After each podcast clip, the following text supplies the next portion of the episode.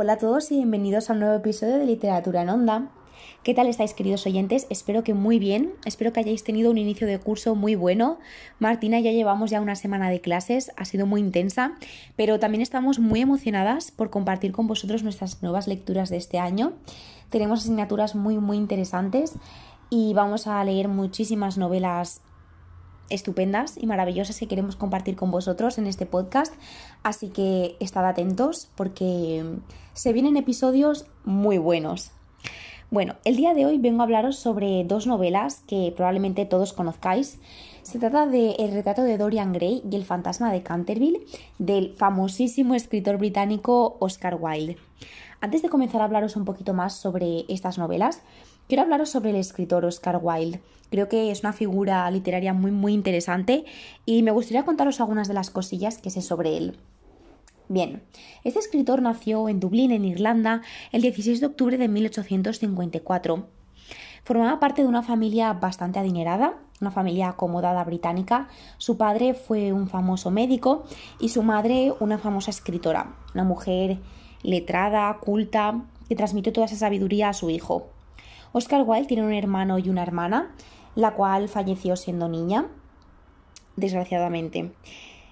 Eh, Oscar Wilde recibió una muy buena educación universitaria, estudió en universidades de prestigio como el Trinity College y Oxford, donde se graduó en clásicos griegos. Por lo tanto, era una persona que poseía amplios conocimientos literarios. Su carrera comenzó ya en la universidad, donde empezó a hacer sus primeros pinitos, empezó a publicar ensayos, eh, relatos en diferentes revistas, y ahí comenzó un poquito su, carrera literaria. Sin embargo, no fue hasta 1861 cuando, publicó, cuando publicó sus poemas, eh, cuando ganó un éxito ya eh, nacional. Comenzó a hacerse muy famoso y es a raíz de la publicación de estos poemas cuando se le brinda la oportunidad de dar una serie de conferencias en Estados Unidos y es eh, cuando pasa unos años en, Estados Unidos dando diferentes charlas sobre literatura, sobre filosofía, etc. A su regreso a Inglaterra, en 1884, se casa con Constance Lord, em, una jovencita que era hija de un famoso abogado británico, y con ella tiene dos hijos. Durante sus años de matrimonio continúa con su amplia labor literaria y es cuando comienza a publicar diferentes obras. Mm, algunos os sorprenderá saber que Oscar Wilde eh, fue conocido en su momento por sus obras de teatro. Esto es un dato que a mí me ha sorprendido ampliamente, ya que yo pensaba que Oscar Wilde se dedicaba principalmente a escribir narrativa, pero no, fue muy famoso por su teatro. Asimismo, también escribió poesía, como os he comentado antes, fue su obra Poemas la que le llevó a la fama. También escribió numerosos ensayos, como os he dicho, en la universidad empezó ya a escribir algunos ensayos y en su edad adulta ya continuó publicando ensayos, así como diferentes relatos. Ahora os hablaré un poquillo más sobre los relatos, ya que El fantasma de Canterville es un cuento, para quienes no lo sepan, y os hablaré un poquito más sobre su, su faceta más de, cuentista. Bien, em, pasamos a hablar un poco de, de esa faceta más polémica de Oscar Wilde. Puede que muchos de vosotros le conozcáis no tanto por sus obras, sino por su, su vida un tanto escandalosa, podríamos decir. Bien, eh, Oscar Wilde fue mm, un personaje muy interesante. Dicen que allá donde iba llamaba la atención por su, por su forma de hablar, de vestir. Era, como, era un personaje algo extravagante. A esto se suma que recibió varias acusaciones de, de homosexual. Él mantuvo una relación secreta con un lord llamado Alfred Douglas y fue precisamente el padre de este lord, el marqués de Queenberry, quien le acusó de mantener relaciones con su hijo. A raíz de esta acusación, en 1895, Oscar Wilde decidió comenzar un, procedimiento jurídico contra este marqués, puesto que le había acusado de, homosexual. Sin embargo, em, le salió mal la jugada, puesto que Finalmente fue el propio Oscar quien fue condenado dos años a trabajos forzosos por homosexual. Esto tuvo unas grandísimas consecuencias en su vida personal, evidentemente, y en su producción literaria, puesto que mm, su mujer huyó a Suiza con sus dos hijos y prácticamente la abandonaron. Y en el campo literario también le afectó, puesto que después de dos años de estar en la cárcel, cuando salió, eh, no fue bien recibido en el mercado literario y tampoco tiene una buena consideración social, puesto que nos situamos en una época de la mentalidad victoriana, una, una mentalidad muy cerrada. Por lo tanto, no, no fue bien recibida esta acusación. Por lo tanto, decidió exiliarse a París en 1897, que fue cuando salió de la prisión, y fue allí cuando continuó con su labor literaria, pero no, no volvió a tener ese auge de los años anteriores. Y finalmente en 1900 murió de meningitis. Una historia un tanto dramática, pero vale la pena contarla. Es muy interesante la vida de este personaje.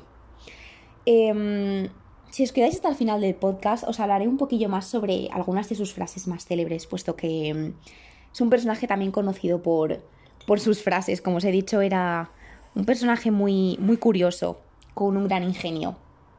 Bien, dicho esto, os voy a hablar un poquillo sobre su novela El retrato de Dorian Gray.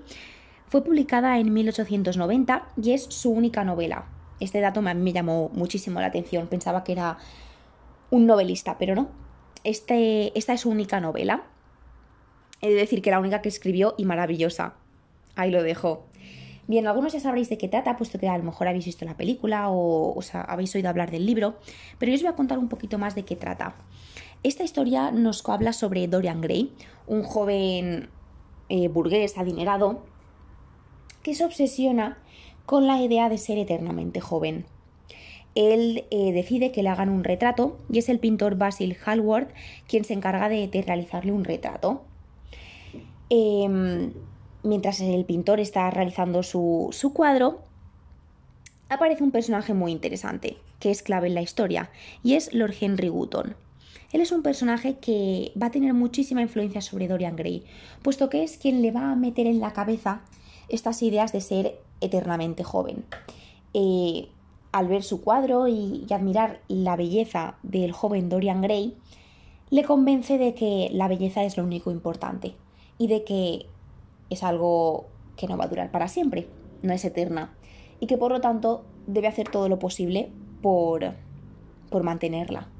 Es entonces cuando Dorian Gray hace una especie de pacto y él se mantiene eternamente joven, pero esa vejez que no se va a reflejar físicamente en él se va a ver en el cuadro. Por lo tanto, él se va a mantener siempre joven, pero el cuadro va a ir envejeciendo. Em, Dorian Gray, en vez de utilizar esta, esta juventud para algo positivo se dedica a, arruinar la vida de las personas que le rodean. Se convierte en un personaje extremadamente cruel, egoísta, eh, soberbio, mm, se adora a él mismo profundamente y, pasa a ser una persona despreciable. Eh, um, no os quiero desvelar mucho más de la historia, pero el final tiene un giro muy muy interesante. Vale la pena pararse un momento a analizar más sobre, sobre esta novela y sobre el trasfondo que tiene.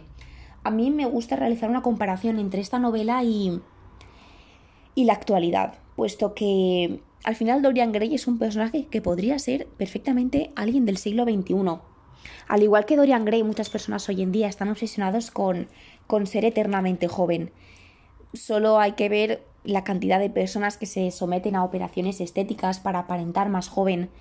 Eh, todas esas personas que pasan muchísimas horas en el gimnasio cuidándose, comprando cremas, productos, maquillaje. Em, es algo humano el querer ser bello y, y, mostrarse bonito a ojos de los demás, pero quizás deberíamos mm, plantearnos hasta qué punto esta obsesión por, por la belleza y por la eterna juventud Mm, es correcto, ¿no? Hasta, hasta qué punto vamos a llegar para ser jóvenes. Creo que es una pregunta interesante que podríamos plantearnos y que también el libro de Oscar Wilde nos hace preguntarnos. Creo que es eh, una pregunta interesante y es definitivamente una novela innovadora y que plantea cuestiones muy humanas y muy actuales también. Bien, paso a hablaros de la segunda novela Bien, no es novela, es un cuento, como os he dicho anteriormente. Se trata de El fantasma de Canterville. Es un cuento que fue publicado en 1887, por lo tanto es una novela, un cuento anterior al retrato de Dorian Gray. Em, es, un, cuento interesante para conocer una nueva faceta de, de Oscar Wilde, puede que leáis el retrato de Dorian Gray y os quedéis con esa imagen de Oscar Wilde como un novelista, pero vale la pena explorar también esta otra faceta. Em, este cuento nos, eh, nos habla sobre, sobre un fantasma que se llama Sir Simon, que lleva 300 años viviendo en la mansión Canterville. Este fantasma se dedica a atemorizar a todas las personas que han, que han pasado por la mansión. Hasta que llega una familia de Estados Unidos, la familia mm, del señor Otis, un, estadounidense moderno, con, ideas innovadoras. Eh, él se instala en la mansión con su mujer y sus cuatro hijos, su hija Virginia, los gemelos y su hijo pequeño Washington. Em, el fantasma Sir Simon va a utilizar todo tipo de artimañas para intentar que la familia huya de la mansión. Sin embargo, eh, se va a dar cuenta de que esta familia norteamericana no es como las demás que han pasado por la mansión y mm, van a ser duros de pelar. Me llamó especialmente la atención el tono irónico del cuento. Cuando lo leáis os daréis cuenta de que es un, cuento con, cierto sarcasmo. Em, es por un lado muy oscuro, eh, puesto que mm, no deja de ser la historia de un fantasma que vive en una mansión abandonada desde hace años pero posee ese tono irónico, sarcástico, muy divertido. Me llamó mucho la atención. Esto mm, lo pongo en comparación con su novela del retrato de Dorian Gray y podemos ver que, el retrato de Dorian Gray también es un libro muy oscuro, pero no tiene ese tono tan humorístico que posee el cuento. Me parece algo interesante de observar. Bien, la edición que yo tengo del fantasma de Canterville tiene varios cuentos de Oscar Wilde, por lo tanto no solo leí El fantasma de Canterville, sino que también he tenido la oportunidad de leer algunos de sus otros cuentos, como por ejemplo La Esfinges en secreto, El modelo millonario y El crimen de Lord Arthur Saville. Voy a pararme un momento para hablaros muy brevemente de este último cuento.